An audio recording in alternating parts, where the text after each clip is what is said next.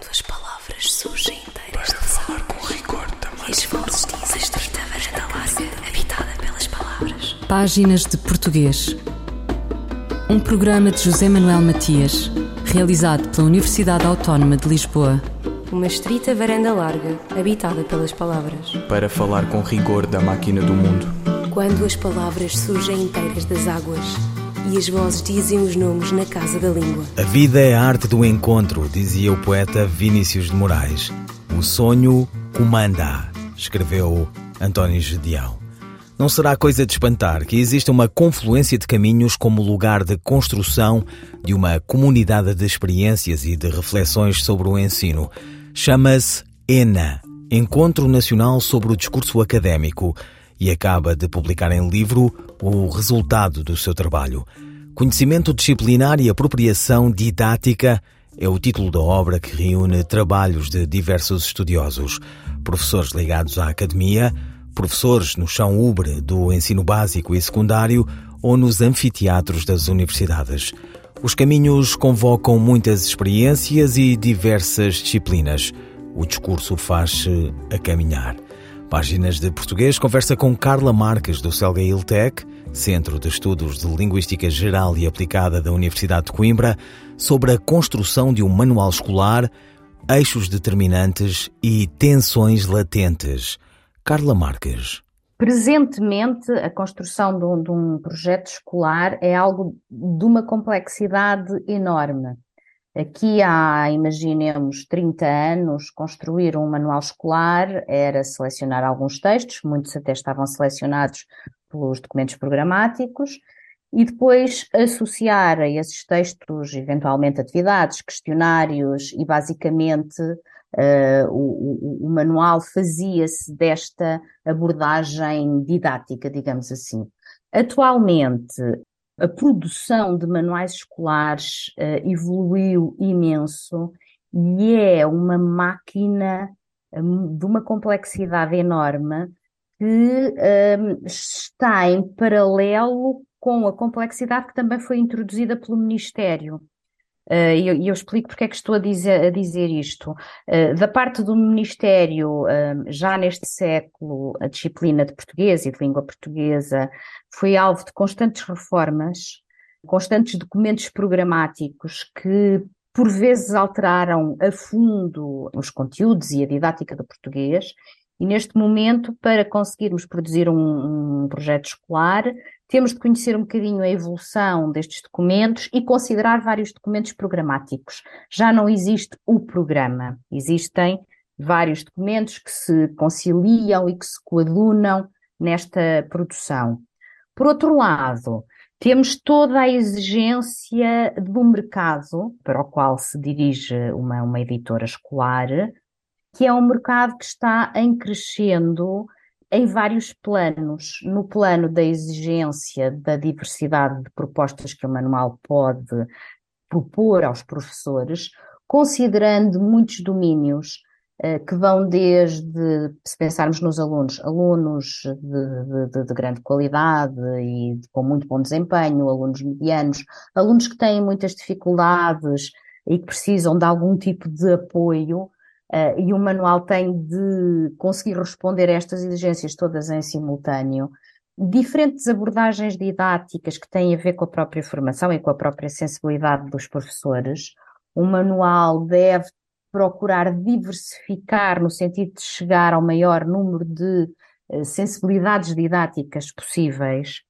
E depois toda uma exigência que está a crescer num plano multimodal, que é também uma novidade no mundo dos manuais escolares, porque estamos a assistir em simultâneo à desmaterialização do manual escolar. Isto já é uma realidade nas ilhas. A Madeira já tem uh, a desmaterialização no seu terceiro ano, por exemplo, os alunos não têm manuais físicos. Uh, os Açores também já vai para o segundo ano. No continente ainda estamos a, a trabalhar só com algumas escolas piloto, mas isto implica que o manual já não é uma realidade feita de textos e questionários, é uma realidade verdadeiramente multimodal. É interativo, uh, reage ao, aos alunos, às suas respostas, às suas intervenções, adapta-se a várias realidades, inclui som, imagem, dinâmica, um, possibilidade de reorganização, o manual já não é estático, eu posso decidir, uh, quero começar por este exercício em primeiro lugar, e no manual aparecia, em terceiro lugar, quero começar por apresentar este vídeo que no manual estava cinco páginas à frente, e tudo isto neste momento está em constante evolução. O que aos autores provoca, como eu escrevi num, num artigo que, que publiquei recentemente, provoca uh, uma um, situação de permanente tensão, por uh, sentirem que têm de responder a estas exigências todas que nem sempre são completamente compatíveis. Mas é uma tensão boa ou uma tensão menos boa? Tem um bocadinho de tudo. Um, se virmos uh, no sentido positivo, esta tensão obriga os autores de manuais a uma pesquisa a todos os níveis para conseguir dar respostas a estas exigências que estão a existir na nossa realidade portuguesa e internacional, digamos assim. Por outro lado, esta tensão implica que às vezes os autores de manuais tenham de saber lidar uh, com as suas próprias crenças individuais e com a sua forma de conceber o espaço de sala de aula que nem sempre é compatível com as exigências de mercado, porque ao mesmo tempo os autores neste momento têm de lidar com estudos de mercado que uh, são realizados pelas editoras uh, e que lhes dizem a maioria dos professores ou a maioria dos alunos prefere este caminho, uh, o que nem sempre é compatível com aquilo que o autor consideraria a melhor forma de abordagem. Portanto, estamos constantemente a lidar com pontos de tensão que têm de ser resolvidos equacionando eh, diferentes visões do que é o ensino uh, e que também vêm do Ministério. Uh. Há aqui uh, uma triangulação de sensibilidades que são, que são muito diferentes e e de necessidades uh, e conceitos do ensino que nem sempre são muito compatíveis. E como é que se encontra esse equilíbrio? Esse equilíbrio entre esses vários eixos, o eixo científico-didático, o editorial, o económico e também uh, o eixo, como referiu, o eixo que vem, neste caso, do Ministério, as diretrizes do Ministério? Olha, com boa vontade e bom senso. Nem sempre é fácil, porque de facto os autores, ao conceberem um, um projeto editorial, estão a concebê-lo no seio de uma editora que tem, como, como é natural, interesses editoriais que estão uh, relacionados com questões económicas, que têm um grande peso e que têm a ver com a aceitação do projeto no mercado e com vendas. De facto, é isto. Portanto, os autores percebem perfeitamente estas, estas exigências e acabam por ter muitas vezes de uh, negociar, entre aspas, propostas, abordagens e visões. Uh, é evidente que um, uma equipa de autores que seja bem recebida no mercado pelos professores tem uma capacidade negocial muito superior a uma equipa de autores que tenha menos cota de mercado. Uh, e as coisas de facto funcionam muitas vezes uh, uh, neste plano. E propor abordagens que sejam muito inovadoras no mercado é uma tarefa muito, muito difícil, porque há, há que vencer as barreiras da editora e muitas vezes há que vencer também as barreiras dos próprios professores que estranham propostas diferentes. Portanto, há todo um percurso a ser feito para que esta abordagem nova possa, eh, de facto, ser bem recebida e compreendida. Eh, os autores de, de, de, manuais, e eu particularmente, dizemos muitas vezes, era bom que o manual falasse e que explicasse porque é que estamos a fazer assim. Isto nem sempre acontece, ou não acontece. E nem sempre os professores percebem qual é a proposta que está ali a ser avançada e qual é a intenção dessa proposta. Portanto, tudo isto exige muita reflexão, muito bom senso, eh, por vezes jogo de anca, eh, para conseguirmos levar avante, no fundo, o que é uma proposta que ao mesmo tempo se quer diferente, inovadora e que permita qualidade de ensino, que é outra, outro eixo de atenção. Carla Marques, do Celgail Tech, Centro de Estudos de Linguística Geral e Aplicada da Universidade de Coimbra, sobre o seu artigo A Construção de um Manual Escolar, Eixos Determinantes e Tensões Latentes.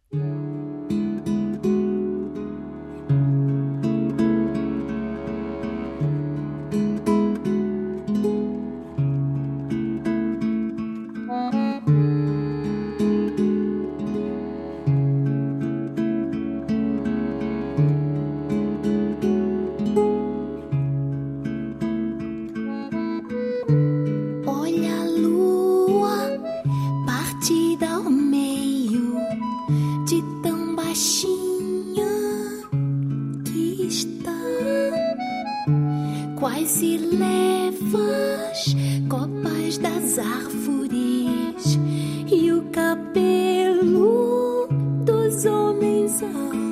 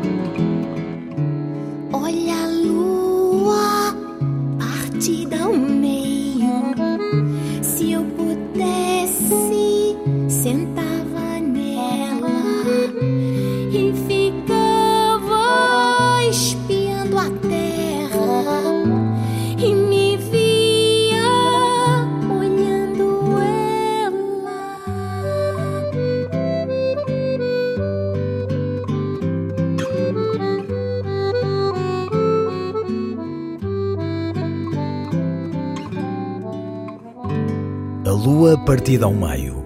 Maria João e Mário Lajinha. Fulgurações do nosso idioma. A crónica de Ana Sousa Martins esta semana sobre o facto de os estudantes portugueses estarem a falar cada vez mais com influências do português do Brasil.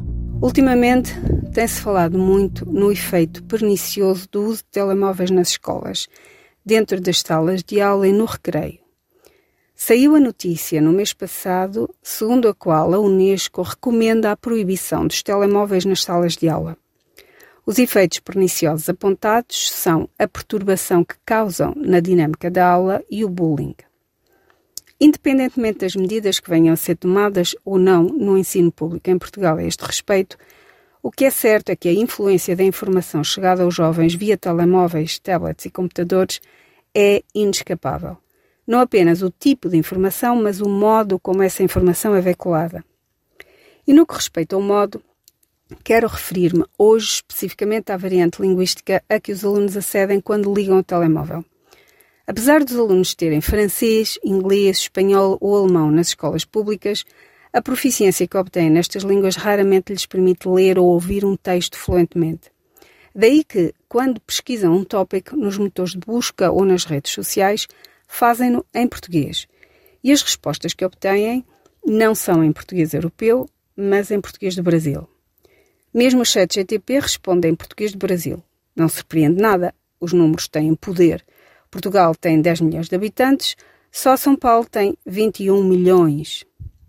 A maneira como os alunos falantes nativos do português europeu falam e escrevem nos vários momentos de interação e avaliação na sala de aula no ensino público em Portugal é um indicador do elevado grau de exposição dos alunos portugueses aos telemóveis fora da sala de aula e fora da escola. Nota-se sobretudo na sintase e menos no léxico. Já a ortografia, como em geral é absolutamente caótica, é difícil concluir alguma coisa. Então, no que toca à sintase, alunos que nunca saíram de Portugal e que não têm contacto com falantes brasileiros escrevem sequências como ela chamou ele de, tem pessoas que, ele chegou em casa e disse para ela. Num teste, o professor de português deve penalizar este tipo de escrita ou não?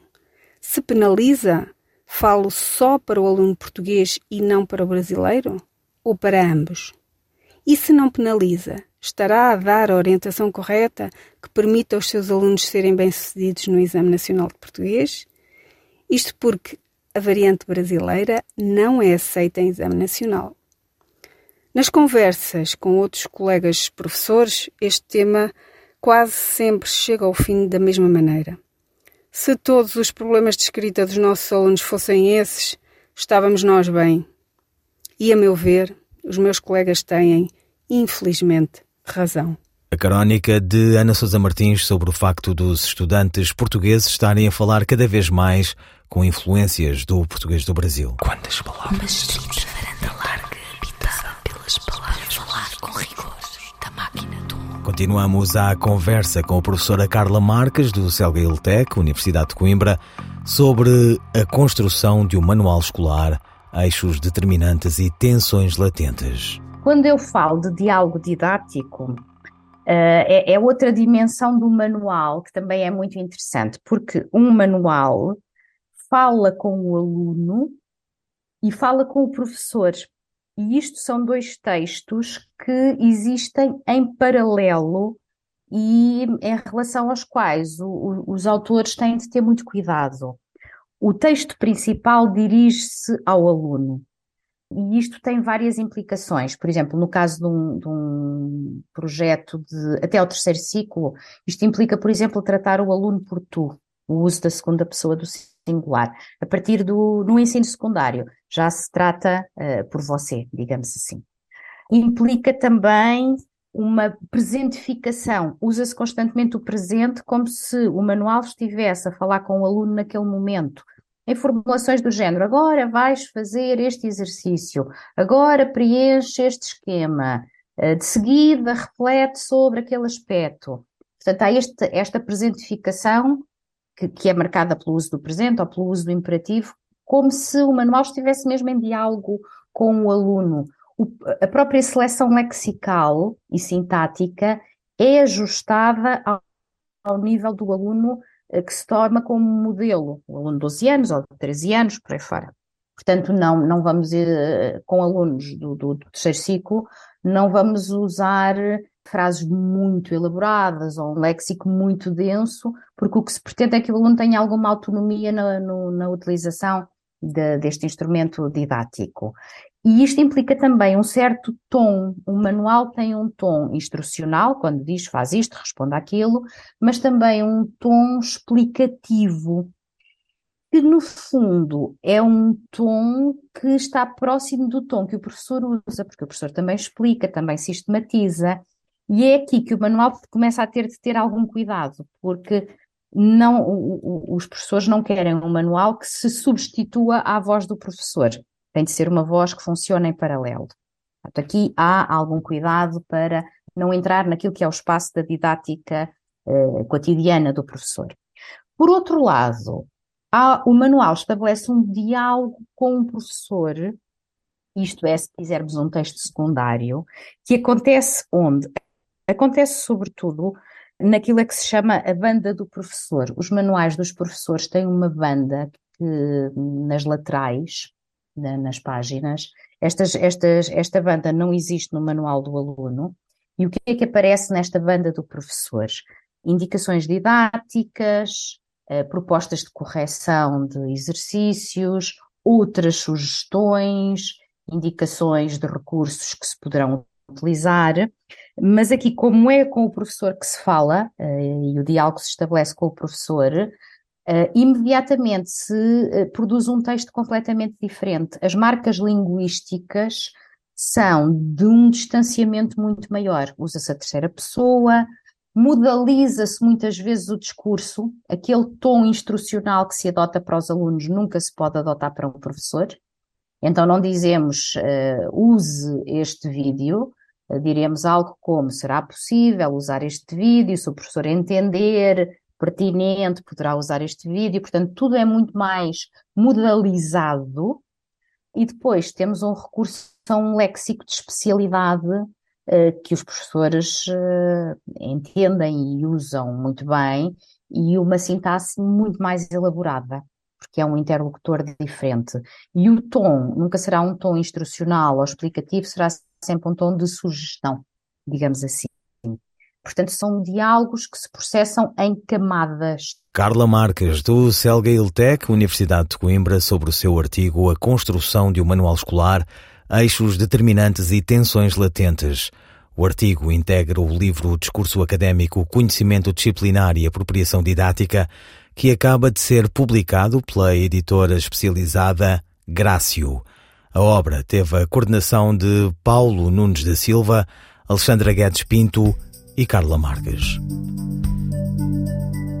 A frase Obrigado por teres aceite o meu convite está correta? Ou devia ser Obrigado por teres aceitado o meu convite?